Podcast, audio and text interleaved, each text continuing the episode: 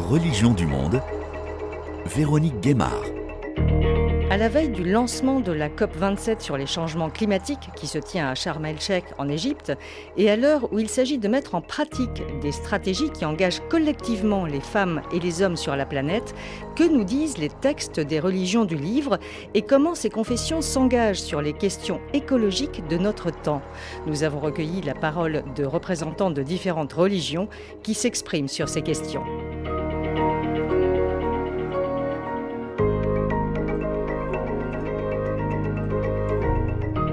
Face à l'accélération des changements climatiques, le temps presse pour limiter la hausse du réchauffement de la planète à 1,5 degré ou 2 degrés d'ici la fin de ce siècle. C'est l'alerte formulée dans le dernier rapport du GIEC, le groupe d'experts intergouvernemental sur l'évolution du climat.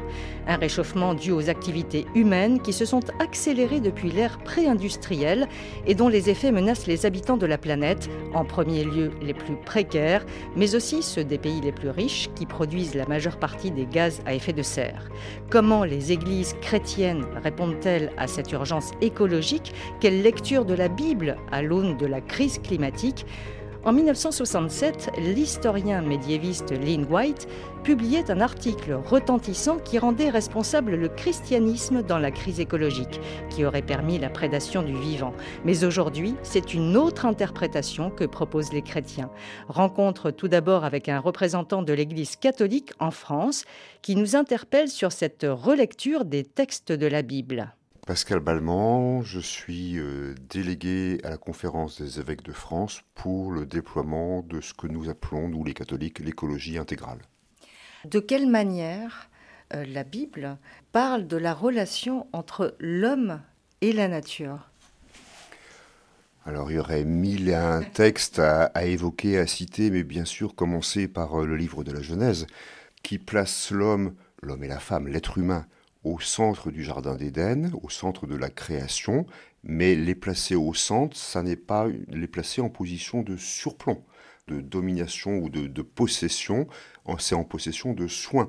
Il y a pu y avoir, il peut y avoir encore une forme de méprise ou d'incompréhension hein, sur la formule de la Genèse qui appelle l'homme et la femme à être maître et possesseur. Mais maître et possesseur, quand vous allez à la racine du texte, c'est au sens de serviteur de, c'est au sens de jardinier, au sens de celles et ceux qui ont à prendre soin, non pas parce qu'ils sont supérieurs aux autres êtres de la création, mais parce que, en tant que personnes humaines créées à l'image de Dieu, ils sont appelés à une forme de co-responsabilité. Vous savez, dans la tradition chrétienne, la création n'est jamais achevée. Hein. C'est Saint Paul, la création qui gémit dans les douleurs de l'enfantement. La création, c'est une histoire, c'est un processus. Pour les chrétiens, c'est une histoire de salut. Et les hommes sont appelés à être participants de ce processus et de cette histoire. Mais ce n'a pas toujours été ce type d'interprétation qui a été fait par les hommes sur la Terre, euh, même en référence à la Bible, les catholiques en particulier. Oui, les, catholiques, comme l'ensemble des chrétiens, euh, bien sûr, mais les catholiques eux aussi, hein, pleinement, bien sûr. Il y, a, toute une histoire, en fait, en, en, plusieurs temps, parce que si vous voulez, le premier christianisme, puis le christianisme médiéval, n'opérait pas de disjonction, de césure entre ce que nous appelons la nature et puis la personne humaine. Et en fait, c'est la modernité rationaliste euh, qui, euh, au fur et à mesure que euh, cheminait de concert la culture scientifique et la culture capitaliste, ce sont ces deux piliers de la modernité rationaliste qui ont peu à peu amené les sociétés et les églises en leur sein à une lecture finalement très instrumentalisée de l'environnement. Et nous, catholiques, nous avons euh, dans la famille chrétienne à nous inspirer en particulier nos frères orthodoxes, qui, n'ont jamais abandonné, notamment dans leur liturgie, toute cette vision cosmique de la création comme une globalité, comme un tout, mais il nous faut revenir à cette vision de la création comme une globalité, comme un tout.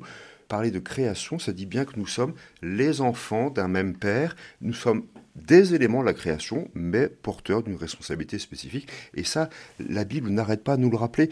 J'aime bien évoquer par exemple le, chapitre 4, les, premiers versets du chapitre 4 du livre d'Osée. Osée, c'est pas un prophète très très connu de l'Ancien Testament, mais les trois premiers versets du chapitre 4 du livre d'Osée nous dépeignent vraiment mot à mot ce que nous appellerions aujourd'hui une crise écologique grave.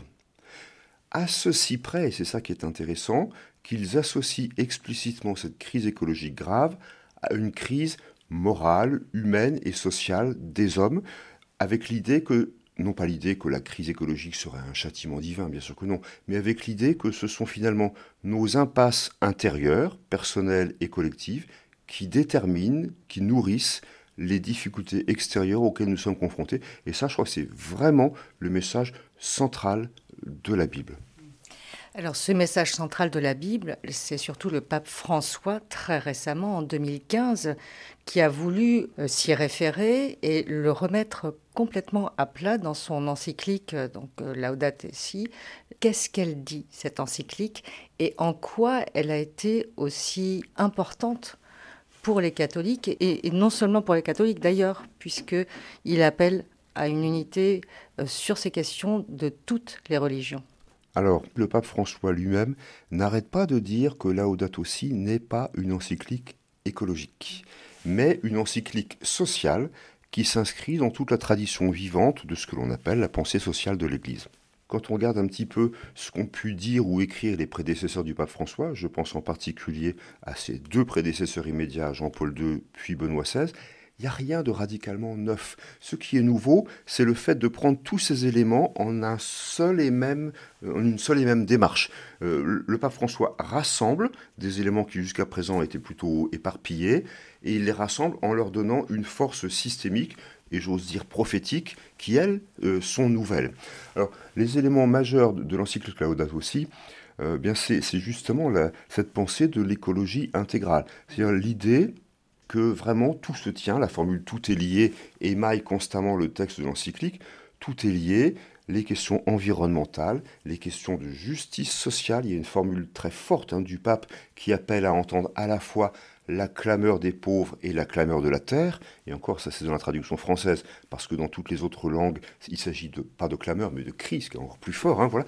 Dimension anthropologique, qu'est-ce qui définit en profondeur la personne humaine? Est-ce que c'est la consommation matérialiste? Est-ce que c'est le rapport de force? Est-ce que c'est la course à la réussite sociale à tout prix? Ou est-ce que c'est la dimension d'intériorité et de relation fraternelle avec autrui?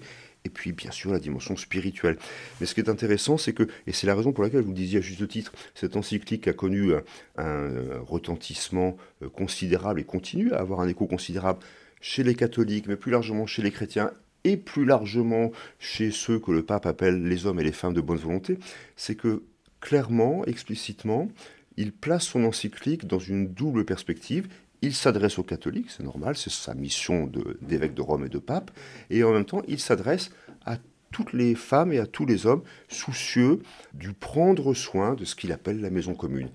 De quelle façon l'Église catholique s'est emparée de ces sujets de façon intégrale, comme vous le dites, hein, l'écologie intégrale, pour que ça ruisselle d'une certaine manière auprès euh, de, ses fidèles d'une manière générale, il y a eu, il faut être honnête, hein, un certain retard à l'allumage, en tout cas dans l'Église catholique en France. L'encyclique, vous l'avez rappelé, date de 2015.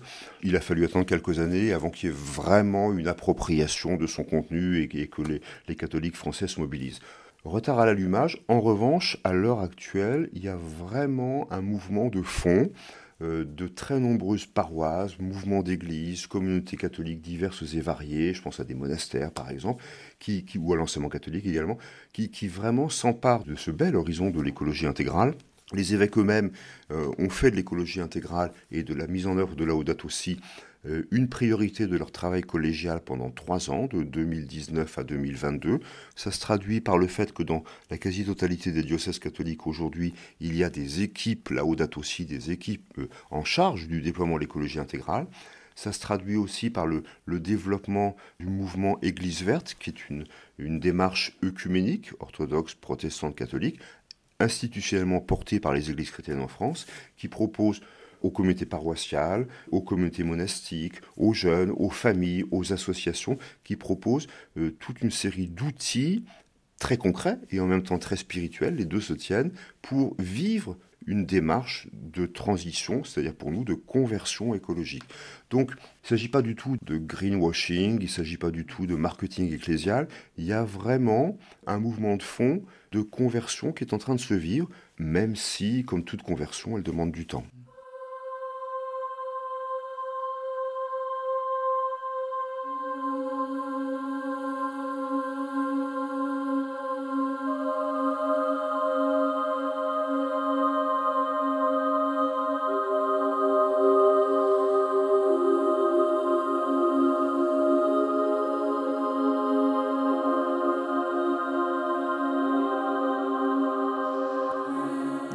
Mouchipou Mombo est un prêtre catholique de République démocratique du Congo. Docteur en théologie, il réside et exerce en Suisse. Dans le livre Les églises d'Afrique entre fidélité et invention, publié aux éditions Cartala, il consacre un chapitre à la nécessité de la prise en compte de l'urgence environnementale par les églises africaines.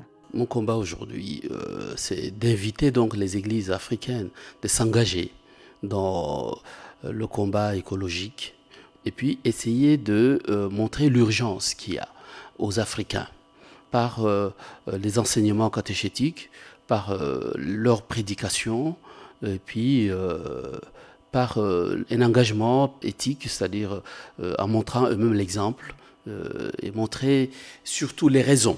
Les raisons, c'est très important pour que les gens comprennent. L'Église devrait être devant tout le monde pour parler de l'écologie. Dieu a créé le monde, Dieu a créé la nature, etc. D'ailleurs, euh, on, montre que l'homme, c'est un tard venu.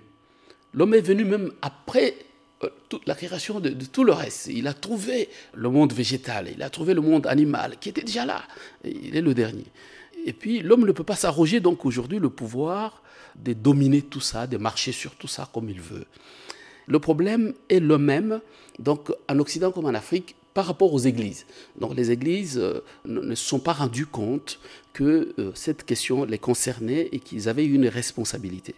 Pour eux, c'était une histoire donc des politiciens et des économistes et, c'est tout.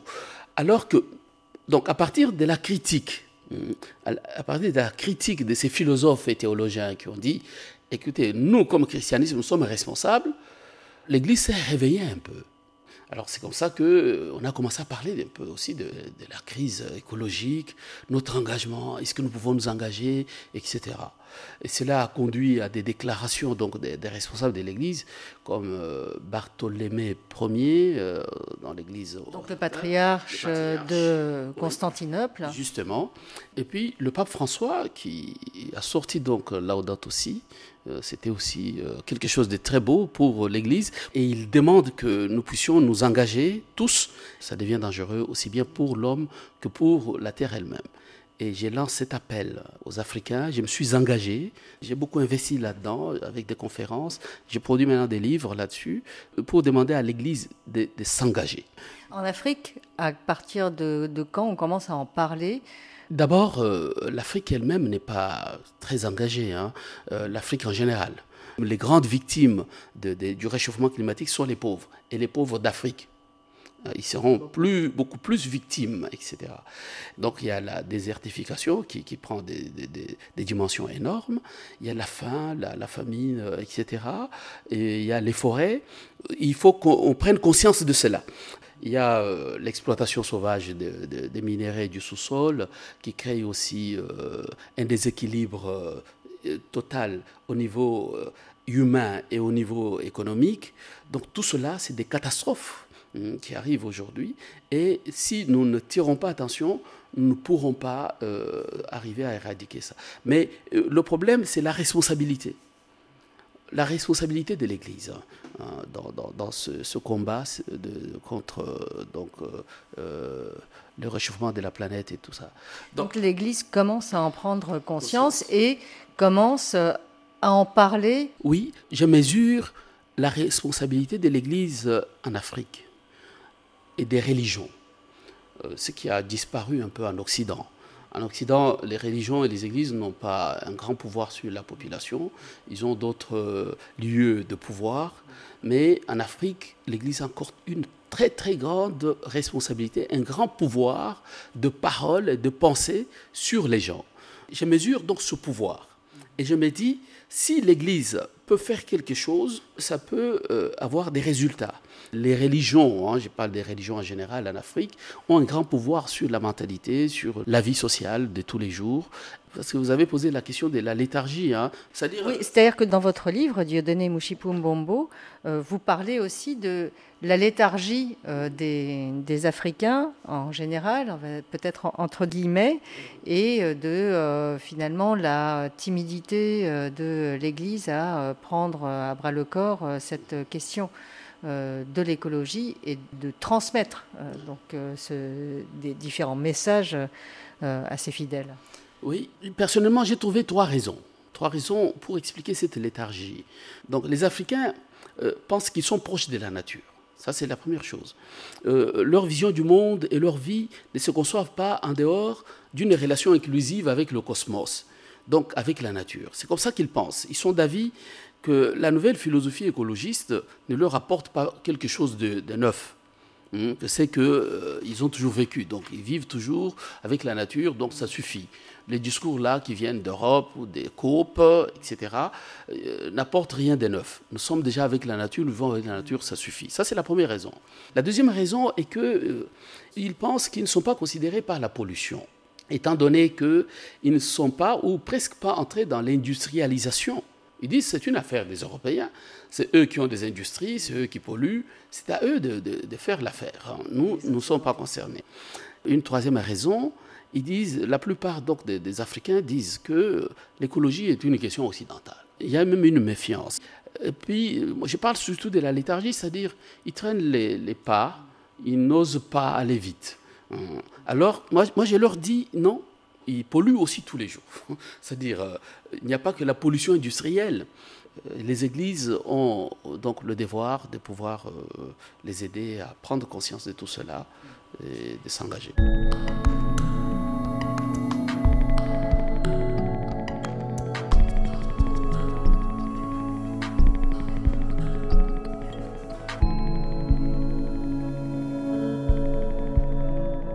Cardinal Ambongo en RDC a dénoncé ce qu'il a appelé le scandale du changement climatique. Il a aussi dénoncé la responsabilité des pays du Nord et il a appelé ces pays à apporter leur juste contribution pour remédier à cette crise. Du côté des protestants, on parle surtout aujourd'hui de justice climatique. Bonjour, Christian Krieger, président de la Fédération protestante de France. Je ne suis pas certain que le protestantisme ait une parole spécifique par rapport au catholicisme ou au judaïsme sur euh, ces, questions-là. Euh, nous nous fondons sur les mêmes textes qui sont les, récits de la création et nous en tirons plusieurs leçons. Peut-être la première, c'est de dire euh, que nous ne parlons pas de la nature comme d'un simple contexte dans lequel nous vivons et qu'il faudrait préserver, sauver, soigner, euh, mais nous parlons de la création, c'est-à-dire du monde créé auquel l'humain appartient, comme le monde végétal, comme le monde animal, et nous recevons ce, monde créé comme un don de Dieu. Ce que pourraient souligner aussi les autres, donc c'est ce premier élément. Et j'aime bien cette expression de communauté de destin. Ce monde créé a une communauté de destin. Quand un de ces éléments est menacé, finalement l'équilibre du monde créé est menacé.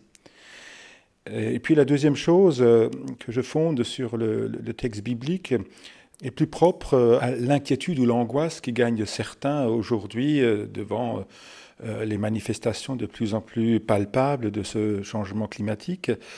C'est la notion d'espérance. Au cœur de la foi chrétienne, il y a le refus de la fatalité, la persévérance dans l'action, mu par une foi et une espérance qui sait que tout n'est pas entre nos mains euh, et que nous nous inscrivons dans un projet qui nous dépasse. Donc les religions au sens large, donc pas uniquement la religion protestante ou les religions protestantes, mais les religions au sens large ont un rôle à jouer sur ce besoin de créer cette espérance et donc de prendre part à ce combat. Alors on a un double rôle à jouer. Le premier rôle, c'est que finalement nous sommes des acteurs de la société euh, civile, euh, comme tous les autres mouvements, et, avec eux nous participons à, à, ce sujet qui mobilise beaucoup de monde. Donc on a un rôle à jouer, une place à tenir. Et puis on a effectivement cet, aspect un peu spécifique, c'est que nous sommes mus par, par une foi, une espérance que nous cherchons à partager parce que les, changements qui nous attendent, notamment aussi ceux sur nos, propres modes de vie et nos comportements, euh, vont exiger euh, des mutations profondes, des conversions, euh, certains préfèrent ce terme, en tout cas des remises en question, et les conduire avec lucidité et avec confiance est quelque chose qui nous tient à cœur et que nous cherchons à partager. La préoccupation majeure que vous voulez porter lors de cette COP 27 à Sharm el-Sheikh en, Égypte, mm. quel serait-il ce message? Ce qui nous porte au niveau de la Fédération protestante de France, c'est l'expression de justice climatique, puisque nous avons la conscience que euh, les enjeux climatiques ont un impact très, très divers. Les, plus grands pollueurs ne, payent pas nécessairement le, prix humain ou ne sont pas confrontés aux drames humains et donc, c'est une profonde question de justice. Et je crois que la, COP 27 va se poser précisément la question de, cette équité euh, entre l'hémisphère nord et l'hémisphère sud et, les mécanismes de compensation. Donc, porter le message d'une justice pour euh, agir de manière responsable, c'est ce qui nous tiendrait à cœur pour la COP 27.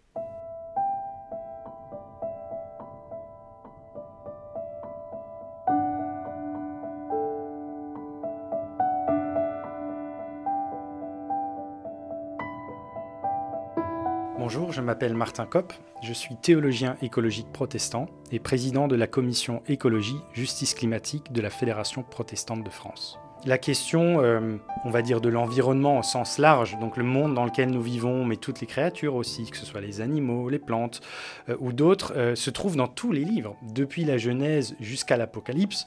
Genèse, nous l'avons tous à l'esprit avec la création du monde, les sept jours, Adam et Ève, mais ça va jusqu'à l'Apocalypse où au chapitre 21, on promet de nouveaux cieux et une nouvelle terre à savoir que l'espérance chrétienne n'est pas simplement celle d'un salut de l'âme individuelle, mais il y a une promesse et une attente qui concernent l'ensemble du monde.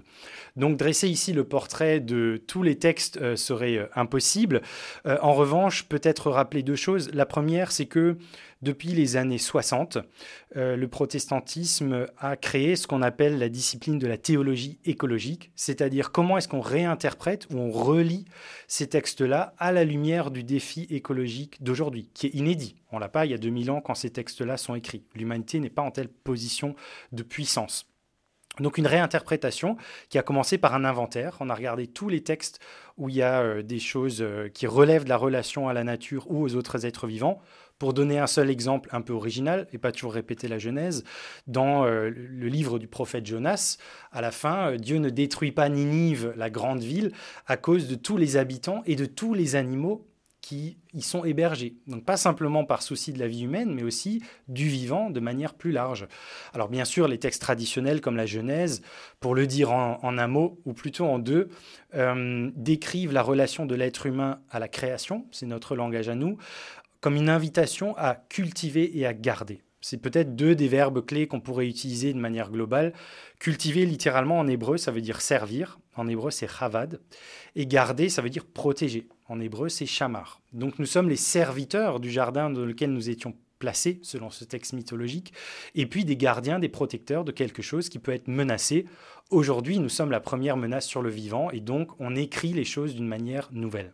Il y a aussi un autre terme qui est utilisé, c'est maîtriser euh, et domestiquer cette nature euh, qui nous est donnée. Effectivement, alors euh, cultiver et garder, c'est en Genèse 2.15. Si on retourne au premier chapitre, on a un verset qui est difficile a priori pour nous aujourd'hui, puisque dans la bénédiction de Dieu, l'être humain est invité à dominer la terre et à assujettir les autres êtres vivants. Et ce sont deux verbes en hébreu qui sont empreints d'une certaine violence. Euh, c'est pas, on n'écarte pas ça d'un revers de la main en disant c'est une domination gentille ou un assujettissement bienveillant. D'ailleurs, ce sont des oxymores. Pour vous dire à minima, il y a un grand anachronisme que nous pourrions faire aujourd'hui, c'est que nous lisons cette invitation de Dieu à dominer et à soumettre depuis une position de puissance que l'humanité n'a jamais connue. Jamais, enfin, grâce à la science, à la technologie, le développement économique, etc., aujourd'hui ne se pose plus la question de la maîtrise ou de la non-maîtrise. Nous sommes en position de puissance, c'est plutôt celle de la maîtrise de la maîtrise. Tandis qu'à l'époque, lorsque ce texte est écrit, l'être humain est en position de fragilité, de vulnérabilité fondamentale. On a encore, à l'époque, en Proche-Orient antique, l'expérience que c'est ce que c'est que d'être une proie. Je veux dire, les lions sont pas dans des eaux, ils sont dehors dans la campagne, et le serpent pas dans des euh, terrariums, mais quand vous vous baladez en Galilée, euh, vous pouvez tomber sur, euh, sur un serpent venimeux. Donc il y a une conscience de la fragilité, de la vulnérabilité et de la nécessité pour l'être humain aussi, entre guillemets, de se faire sa place, là où aujourd'hui euh, nous sommes dans l'accaparement de la place. nous n'avons pas rempli la Terre. À la limite, on déborde, en tout cas pour ce qui est des ressources et des déchets que nous émettons, puisque l'humanité consomme 1,7 planètes chaque année. Il y a donc plutôt un défi de retrouver la limite, et la limite comme un espace d'opération sûr et juste pour l'humanité. Donc il s'agit de réinterpréter d'une certaine manière ce qui a été écrit à l'aune de ce qui est vécu aujourd'hui. Effectivement, nous sommes en relecture ou en réinterprétation. C'est d'ailleurs une des deux origines étymologiques possibles du mot religion. C'est reléguer, c'est relire. Le religieux et la foi relient constamment, alors sa vie personnelle, intime, existentielle, ou pour ce qui est du niveau ecclésial, euh, notre rapport au monde en fonction de circonstances qui changent. Donc la question écologique aussi émerge.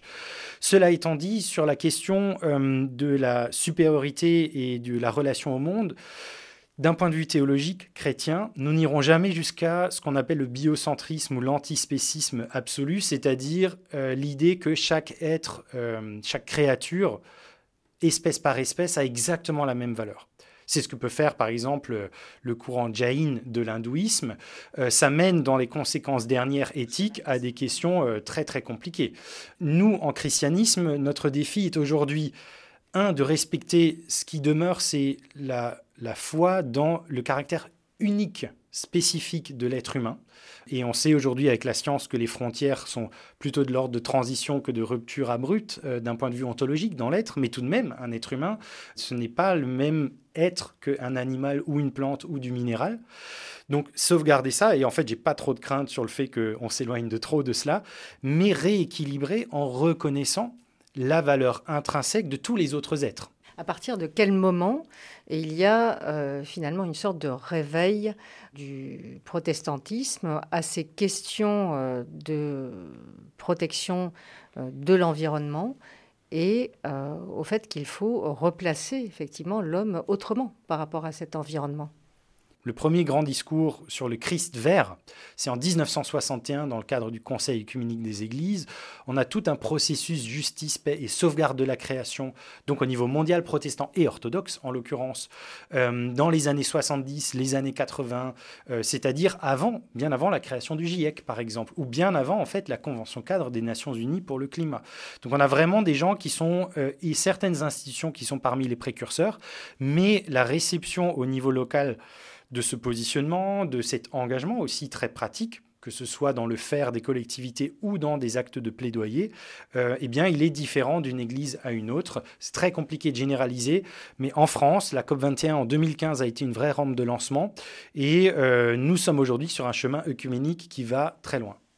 Qu'est-ce que vous avez comme écho de ce qui se passe dans les pays du Sud et de l'élan que donnent les églises protestantes, par exemple, dans les pays du Sud.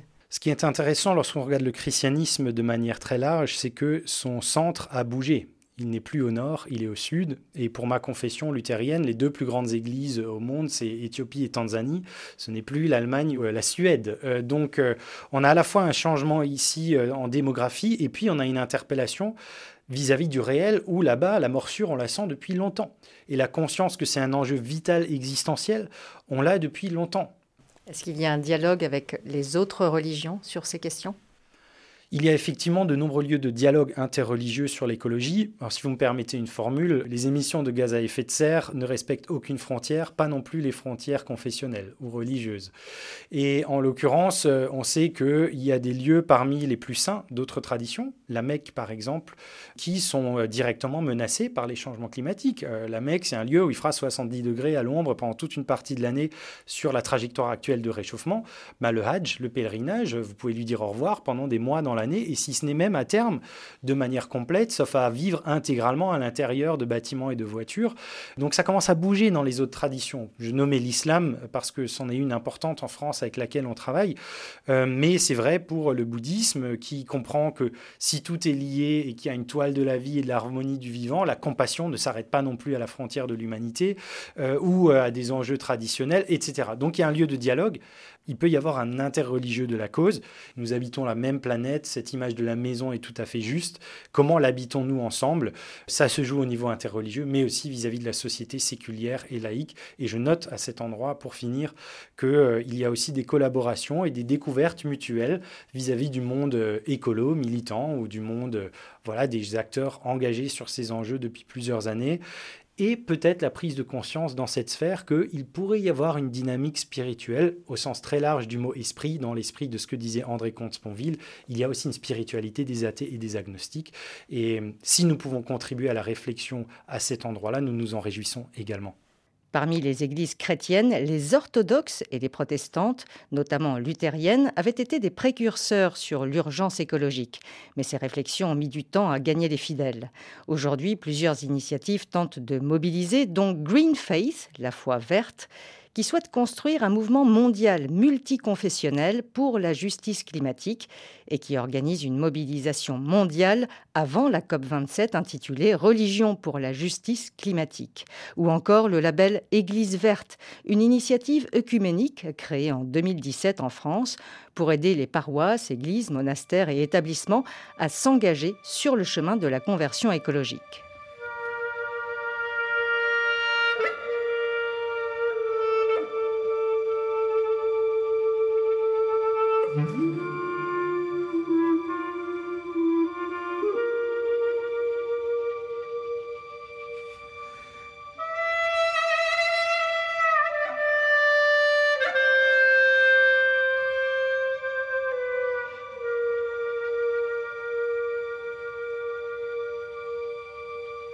Dans le judaïsme, les textes de la Bible hébraïque, de la Torah, font de nombreuses références à la beauté de la création et au lien entre l'homme et la nature, comme le fait remarquer Haïm Corsia, grand rabbin de France. Dans la Genèse, qui raconte la création du monde, Dieu donne à l'homme la responsabilité de gérer la terre. Il le fait dans des termes très simples, c'est le verset 15 du chapitre 2 de la Genèse. Voici je donne la terre, en hébreu très joli, les ovda ou le chambra. Pour la travailler, et la conserver. Malheureusement, avec les traductions, on a perdu le sens des mots et on a traduit la travailler par la dominer, la servir, l'exploiter. Mais la limite de ce verset, c'est simple. Tu peux travailler la terre avec la limite de la conserver, en fait, pour la transmettre. Donc dans la Bible, il y a cet impératif de responsabilité de l'homme sur la nature. Et puis, il y a la grande histoire du déluge, toujours dans la Genèse, avec Noé au chapitre 9 de la Genèse, on a un homme, Noé, qui a la mission de sauver l'humanité. Il fait quoi? Il prend euh, l'humanité, une petite part d'humanité, hein, pas beaucoup. Euh. Il a euh, huit personnes, mais il prend avec eux les animaux et les végétaux. Comme si on ne pouvait pas concevoir l'humanité sans ce qu'on appelle aujourd'hui la biotope, l'endroit dans lequel cette humanité vit. Les animaux, et euh, les végétaux. Donc euh, une impératif, un impératif de sauver aussi le règne végétal et le règne animal. Et puis on a un temps, une temporalité qui renvoie en permanence à l'ancrage dans les saisons. Nos fêtes sont appelées aussi la fête des récoltes, la fête de la moisson, la fête des semailles. On a une fête qui s'appelle Toubishvat, le 15 du mois de Shvat, qui est la fête des arbres, le nouvel an des arbres, donc une attention particulière à l'arbre. La Pessa aussi, hein, pour le printemps. Oui, oui, évidemment, mais à chaque moment, il y a des rapports avec la nature. Parce que l'homme, c'est un verset magnifique, l'homme est comme l'arbre des champs. Donc en fait, on n'est pas plus digne que les arbres de vivre, de porter, de transmettre quelque chose. Simplement, on a une responsabilité plus large que celle d'un arbre qui doit transmettre ce qu'il est. Nous, on doit transmettre tout le monde autour de nous. Et donc, on voit par exemple dans la, au moment de la fête des cabanes, quand on retrouve ce lien à la nature, on prend un genre de palmier, enfin un genre de bouquet, avec du palmier, du saule, de la myrte et un cédra. Une façon de dire à Dieu, mon Dieu, cette nature que tu nous offres, elle nous sert à te rendre grâce. Toute cette nature nous sert à te rendre grâce. Donc, se laisser priver d'une seule des créations de Dieu, quand je vois la liste des animaux qui disparaissent sur la de la terre, ou des végétaux qui disparaissent, c'est à se taper la tête contre le mur, parce que finalement, si Dieu nous a donné ça, c'est pour en faire quelque chose. Donc si on, s'en passe, on s'en dispense, c'est comme si on fait un cadeau, vous dites, je ne veux pas de ton cadeau. Il y a quelque chose de profondément violent, profondément méprisant dans ce rapport à, la nature dont nous sommes euh, comptables. Et donc, euh, c'est un impératif important, sans aller jusqu'à remarquer que, par exemple, on a le principe de la jachère inscrit dans la Bible ne peut pas travailler la terre euh, de manière intensive, on dirait aujourd'hui. Il faut laisser la terre se reposer, de la même façon que l'homme fait un Shabbat, un arrêt toutes les semaines, la Terre doit avoir son arrêt tous les sept ans, la fameuse jachère. Et puis, il y a, oui, ce temps du Shabbat qui est assez merveilleux, dans lequel euh, on laisse la nature retrouver ses droits, puisqu'on n'utilise pas quoi que ce soit pour créer, pour la transformer, cette nature. Donc oui, le temps devient une façon de retrouver notre lien à, la terre, notre lien à, tout ce qui nous entoure. De quelle manière le judaïsme peut être un vecteur pour mobiliser ses fidèles alors que les changements climatiques sont de plus en plus criants? La réalité, c'est que on n'est pas dans quelque chose qui va déifier Gaïa, la Terre. On est dans un rapport de responsabilité. Et ça change les choses. C'est-à-dire qu'on ne peut pas se permettre de laisser s'étioler euh, les arbres, euh, les plantations. Parce qu'on pourrait dire, laissons la terre retourner à l'état de nature et elle se comportera bien. Pas du tout. La réalité, c'est qu'on doit travailler les choses et on voit à quel point nos paysans, par exemple, s'orientent pour beaucoup, chacun trouve sa vocation, dans la préservation du patrimoine même visuel, du patrimoine de nos campagnes. Parce que l'attention à la terre, c'est au fond l'attention à l'homme. Et, ça, c'est très important. Donc, le judaïsme, comme les autres religions, mais peut-être avec cet euh, accent mis sur le rapport à l'autre, la nécessité de l'échange et, du, respect des plus faibles, l'attention. Considère que, par exemple, vous voyez, vous faites une guerre dans la Bible. Tu veux utiliser tous les moyens pour faire la guerre, bah, malheureusement, tu es obligé, vas-y. Ne, ne détruis pas les arbres fruitiers. Pourquoi détruire les arbres fruitiers Pourquoi les arbres fruitiers, juste? Parce que si vous détruisez les arbres fruitiers, vous empêchez le day after, comme disent les Américains, le jour après la guerre, qu'est-ce qu'on mange? Si tu détruis les arbres fruitiers, toi aussi tu subiras les conséquences de cela.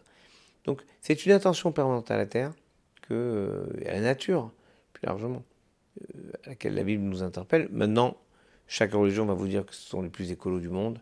Moi, je pense que on essaye de faire en sorte de faire coïncider les commandements qu'on reçoit chacun dans notre culte, les commandements qu'on reçoit, avec les aspirations les plus contemporaines, à la COP21 qui était à Paris. Oui, le président de la République de l'époque avait missionné Nicolas Hulot pour mobiliser les cultes, parmi d'autres. Et c'était très intéressant, parce qu'on avait rappelé des principes de base de, de, nos religions par rapport à cette responsabilité dont je parlais, et on avait lancé des appels communs. Ça oui. Mais depuis, on n'a rien fait. Pourquoi? Parce que si on croit à ce qu'on dit, qui est en tout cas mon cas, bah, on voit bien que les commandements qui nous ordonnent de faire attention à la nature et à l'environnement autour de nous sont des commandements qu'on respecte, pas parce que la COP 21 ou la COP 28 va nous la demander, mais parce qu'on on veut respecter ces règles, ce sont des règles religieuses. Donc quelqu'un qui respecte la nature et qui a en plus un aspect religieux dans ce respect, trouve une convergence d'espérance plutôt qu'une opposition. Donc ça, on aurait pu le rappeler, sauf que les organisateurs ne nous ont pas sollicité depuis la COP 21. N'empêche que euh, le principe, c'est que nous avons euh, des règles qui nous rappellent en permanence que l'homme est un arbre des champs et qu'il est euh, dans l'état à la fois de fragilité et de force, de solidité des arbres. Et donc il dit fragilité, il dit protection.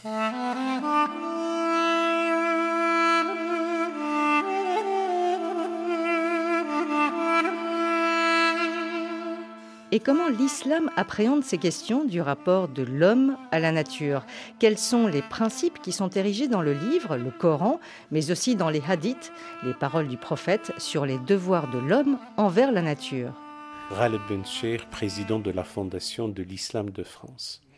Il est clair que dans la révélation coranique consignée par écrit, il y a de nombreux versets qui parlent de la nature, de la création, mais l'honnêteté et la rigueur intellectuelle nous recommandent de dire que ce ne sont que des réinterprétations tardives. Jusqu'au milieu du siècle écoulé, euh, cette lecture écologique euh, était absente de la théologie euh, islamique. Je pense que ce fut le cas aussi dans les deux autres religions sœurs de la famille abrahamique judéo-islamo-chrétienne. Le déclic s'est fait en gros dans les années 60. Et même si dans l'obédience sunnite, il n'y a pas une autorité centrale, il n'y a pas de souverain pontife, il n'y a pas une structure cléricale, l'intérêt des théologiens même dans leur veine euh, classique, commençaient à être suscités par euh, le désastre que nous commençons tous à voir arriver à, notre planète.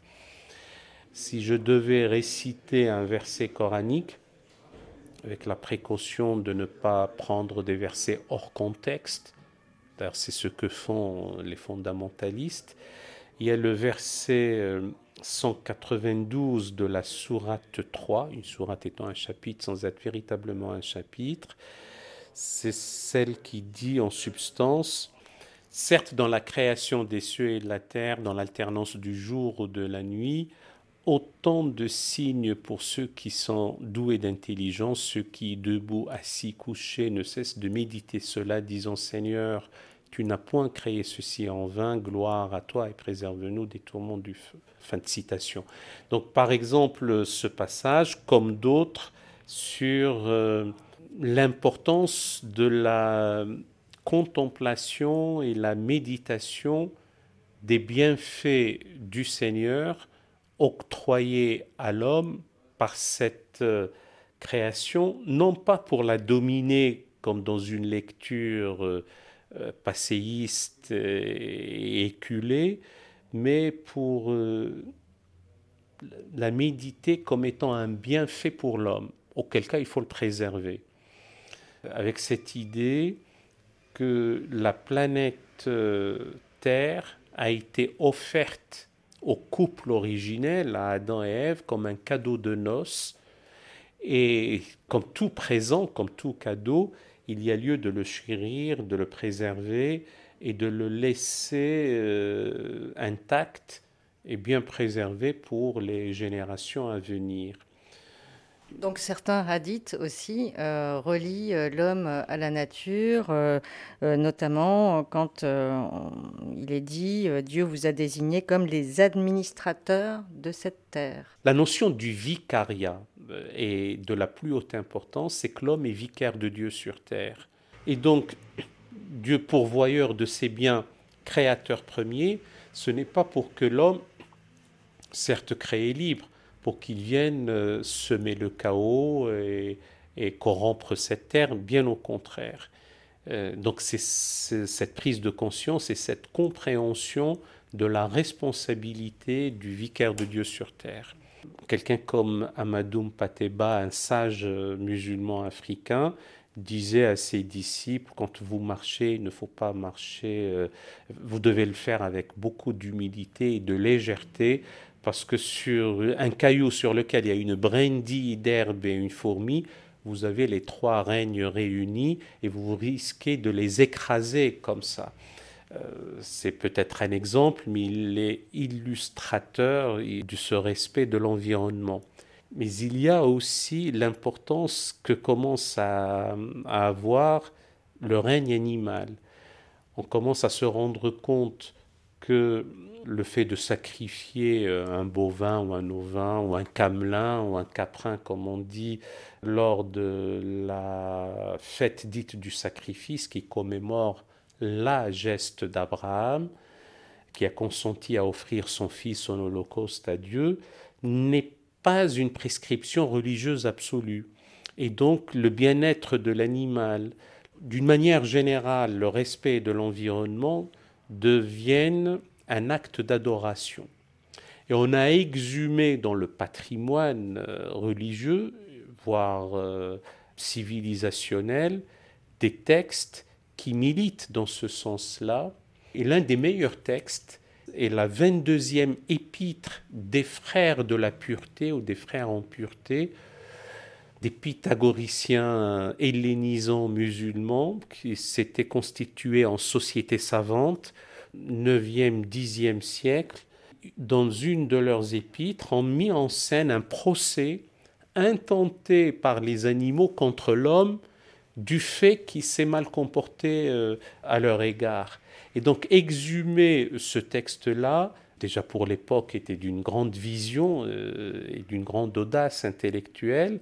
De nos jours, ce texte est mobilisé pour le respect de la nature et notamment des animaux.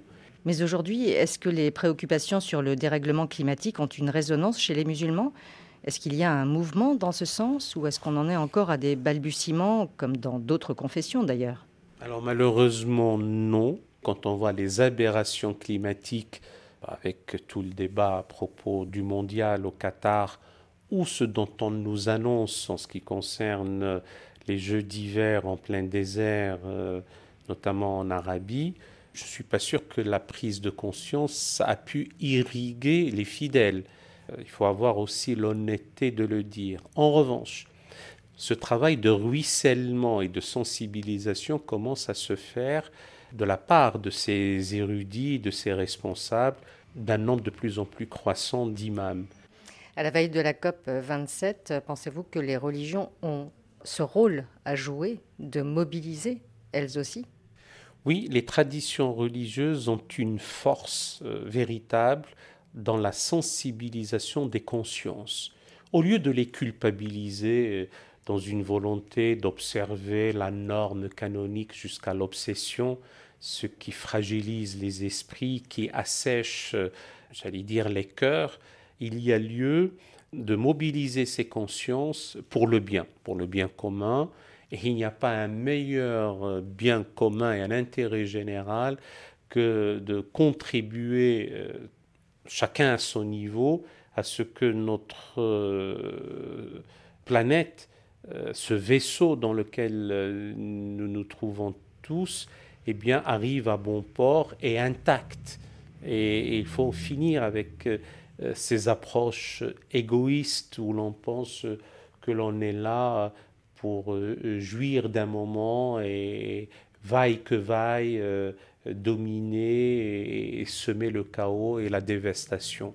Et donc de ce point de vue-là, les responsables religieux, les hiérarques, les dignitaires de quelque tradition religieuse que ce soit, et en l'occurrence les imams et les muftis, doivent être d'une grande vigilance et ils sont des thérapeutes de l'âme et surtout des enseignants, euh, encore une fois, euh, pour le bien commun et l'intérêt général.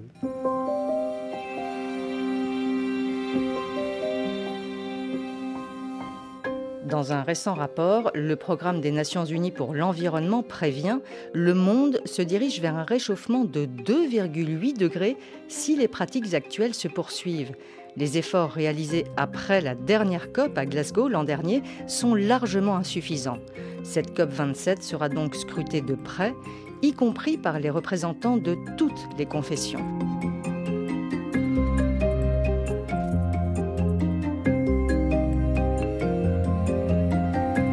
C'est la fin de cet épisode de Religion du Monde réalisé par Ludivine Amado sur des entretiens de Véronique Guémard. Vous pouvez réécouter cette émission sur le site www.rfi.fr, Twitter ou Facebook. À la semaine prochaine.